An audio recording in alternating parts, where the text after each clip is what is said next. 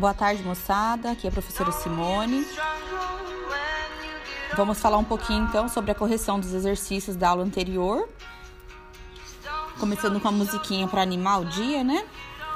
Então, a primeira questão eu acredito que vocês colocarem outros mares, né? No entanto, como a Grécia é uma península, os, os mares mais importantes que é banhado por ela é o mar Mediterrâneo e o Egeu. Então, como vocês podem ver aí na correção que a professora colocou para vocês, tá? Então, esses são os dois mares que banham a Grécia. Depois, nós temos uma outra questão falando sobre os povos que acabaram chegando na Grécia.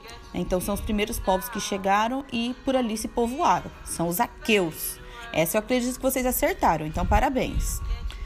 Sobre os povos micênicos, que é uma civilização muito importante, mas que tem um fim muito rápido, né? Também estava ali situada na Grécia, vocês podem ver a foto do livro de vocês na página 127, que vai mostrar as ruínas, né, do Palácio de Knossos, que fica em Creta, né, na Grécia, e é faz parte da civilização micênica. Então a professora perguntou qual a atividade econômica deles. Então a atividade econômica é naquilo em que eles trabalhavam. Era na agricultura? Qual era a principal base econômica deles? Então, se vocês viram lá no livro de vocês, é o comércio marítimo, porque eles estavam ali muito próximo ao mar, então era fácil isso. Depois, a segunda pergunta é sobre qual o tipo de governo desses povos. Então a professora questionou vocês: será que é uma república? Uma monarquia? Um império? Então, como vocês puderam ver na leitura, é uma monarquia, mas não é uma monarquia de um rei só. Vocês conseguiram anotar que eram dois reis que governavam os micênicos? Isso mesmo. Quem fez está de parabéns. A outra questão, que é a última, então como que essa civilização chegou ao fim? Né? Essa civilização chega ao fim de uma forma muito inesperada e na verdade não se sabe ao certo um 100% de certeza de como ela terminou. Mas como a região sofria muitos terremotos, isso dificultava a atividade econômica e dificultava viver ali naquele lugar. Então é por isso que os terremotos levaram a ocorrer dificuldades econômicas e também chegada de novos povos, os dórios, né? Uma civilização assim guerreira, acabou dificultando então essa civilização se desenvolver, então ela chegou ao fim, tá? Então é o fim da civilização micênica através das dificuldades econômicas, causadas, é claro, pelos terremotos, e também a chegada dos dórios, que veio para dominar esse, essa região onde os micênicos estavam. Pessoal, então essa é a nossa correção. No próximo áudio, a professora vai falar então sobre os povos de Esparta, tá? O nosso novo conteúdo e também sobre a natureza da Grécia. Abraços e escutem o próximo áudio.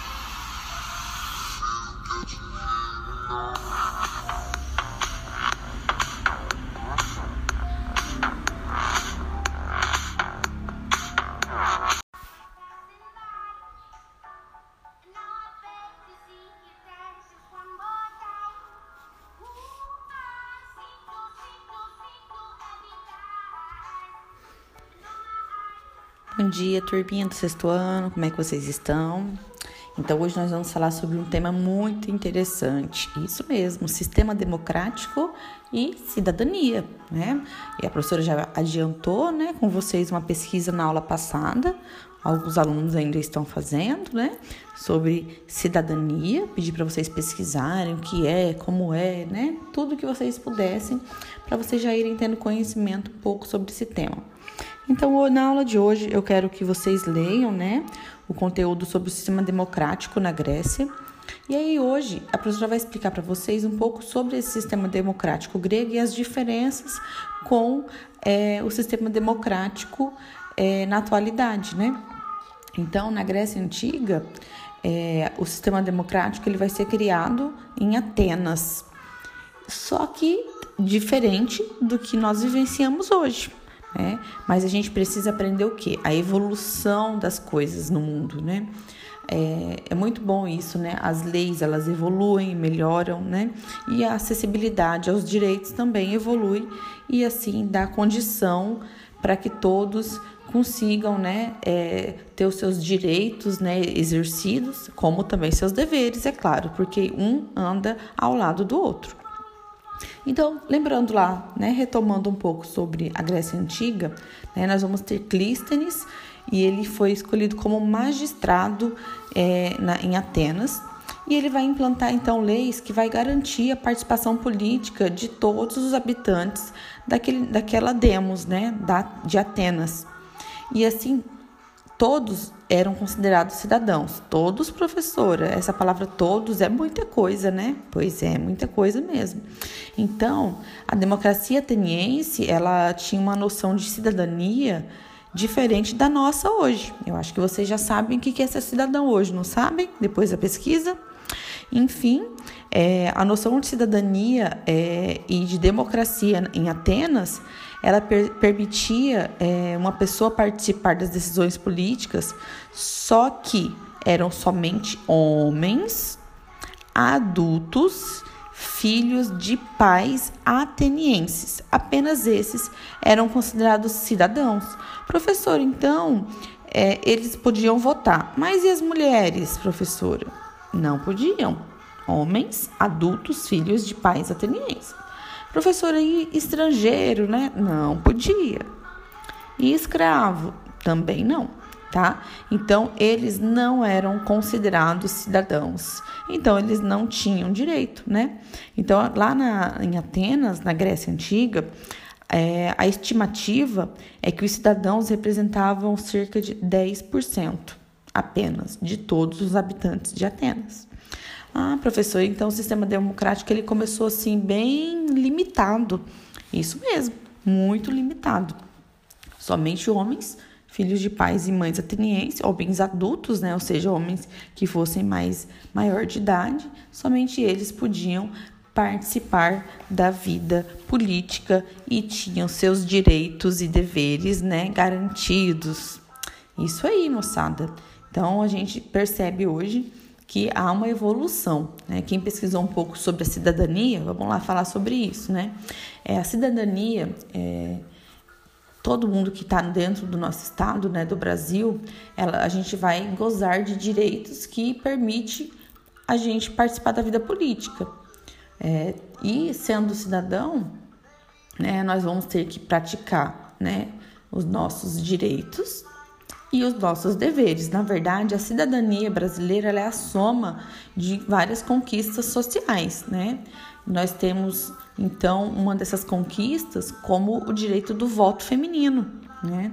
E não só isso, o direito do voto secreto e que nós vamos falar mais um pouquinho e também o direito do voto aos, aos analfabetos, né?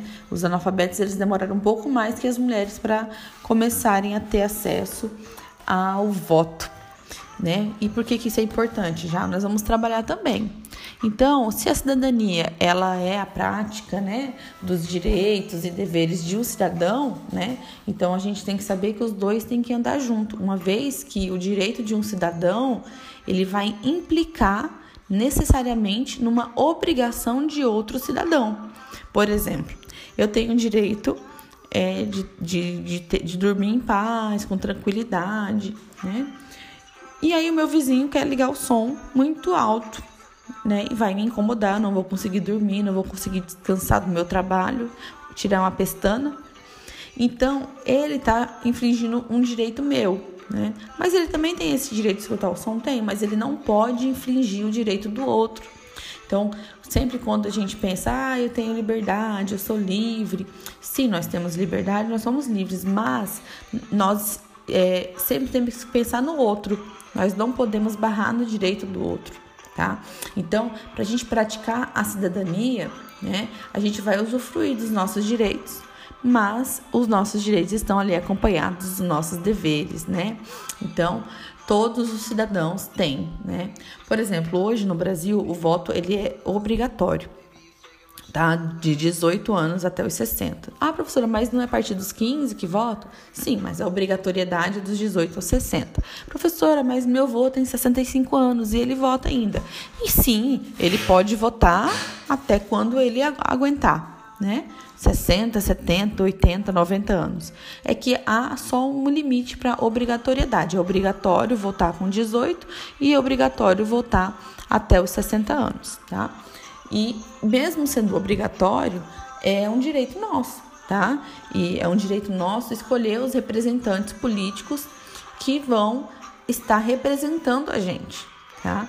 Eles vão nos representar, eles vão cuidar que a nossa cidadania seja né, exercida da melhor forma possível, com direito à saúde, de qualidade pública, né? Uma saúde pública de qualidade, uma educação pública de qualidade, né?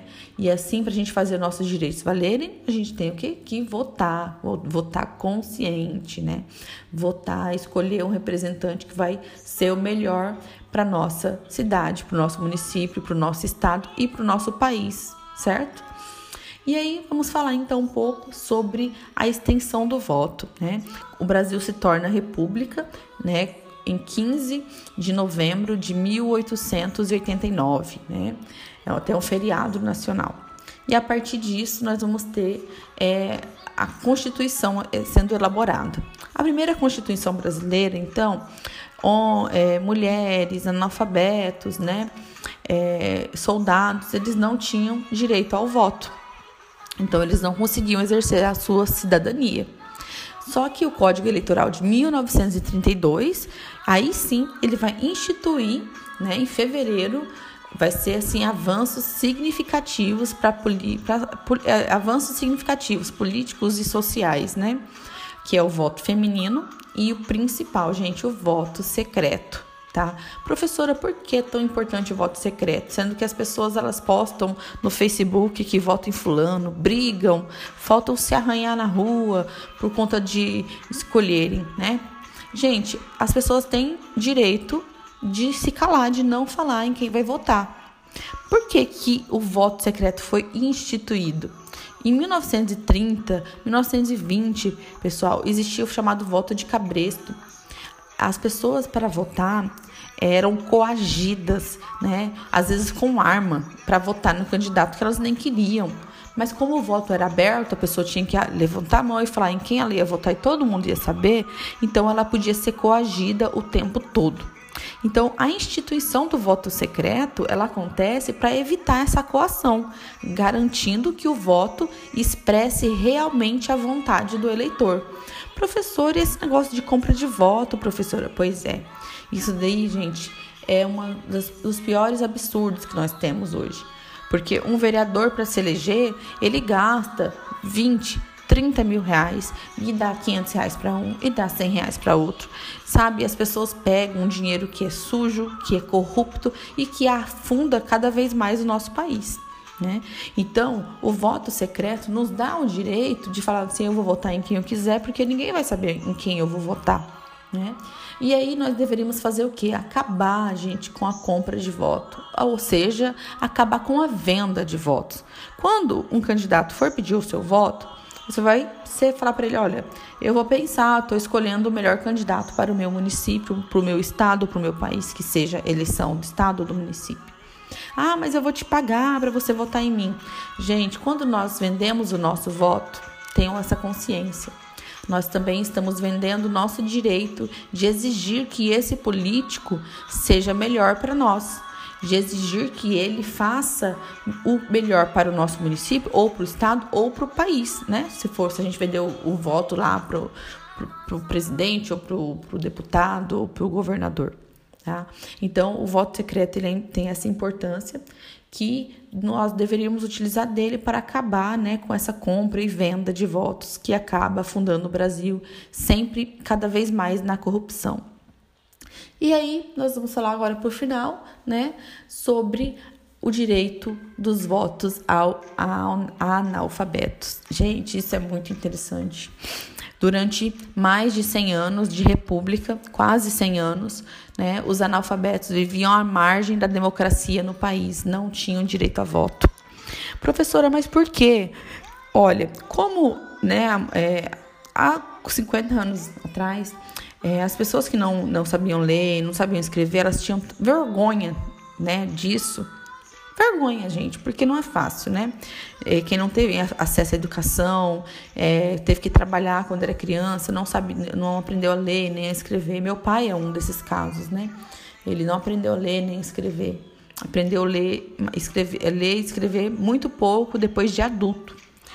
Então, ele não, se ele se fosse 50 anos atrás, ele não teria direito de votar. Né? Então, eram pessoas que eram praticamente esquecidas, milhões de brasileiros esquecidos. Então, nós vamos ter uma lei em 1985, né? E essa lei, ela vai criar uma emenda constitucional, que é a número 25, e ela vai ser colocada na Constituição de 1967. E aí sim, os analfabetos que não tinham direito de votar, que viviam à margem da democracia no país, que não tinham direito de exercer a sua cidadania plena, passaram a exercer. Então é muito recente, hein, pessoal? 1985. Nós vamos ter aí 35 anos apenas que os analfabetos votam no Brasil. Então hoje o Brasil é uma das democracias mais amplas, porque porque agora todos no Brasil votam, desde criança, adolescentes, né, perdão, de 16 anos, mulheres e os analfabetos, tá? E também nós sabemos que votar hoje, gente, mesmo sendo obrigatório, é exercer a nossa cidadania, é escolher o melhor para o nosso país. Então, espero que vocês tenham gostado da aula de hoje, tá? E se dediquem, façam atividadezinha e que é uma atividade avaliativa, valendo de 0 a 5, e vamos cuidar das atividades atrasadas, ok? O bimestre já já acaba. Um abração da Pro, beijo.